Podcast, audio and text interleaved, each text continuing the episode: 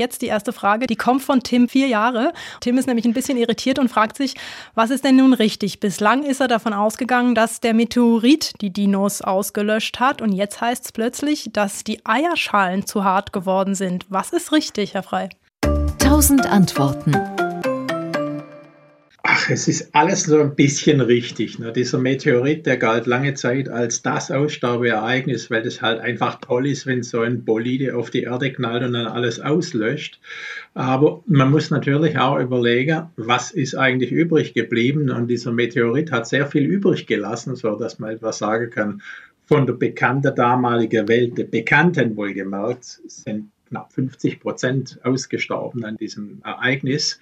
Aber man weiß heute, dass dieses Ereignis begleitet war von vielen anderen Ereignissen, wie zum Beispiel ein riesiger Vulkanausbruch im heutigen Indien, der die Atmosphäre ziemlich durcheinander gebracht hat, dass das Klima verrückt gespielt hat, dass der Meeresspiegel extrem geschwankt hat, dass die Klima, die, die Temperaturkurven geschwankt haben.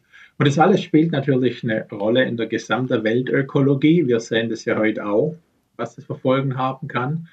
Und damals hat es eben auch die Folge gehabt, dass sehr, sehr viele Dinosaurier ausgestorben sind, mit einer Ausnahme, die Vögel nämlich. Und die bilden heute eine der artenreichsten Landwirbeltiergruppen überhaupt.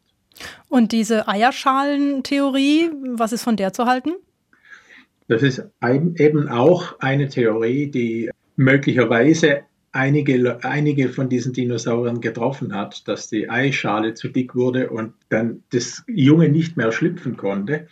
Sowas gibt es heute bei Vögeln auch, ist aber krankhaft. Und ich habe auch von der Theorie gelesen, aber das, das kann nicht alle betroffen haben. Es gab halt viele Dinge, die da in dieser Oberkreidezeit zusammengekommen sind, die letztlich zum Aussterben der großen Dinosaurier, der Nicht-Vogeldinosaurier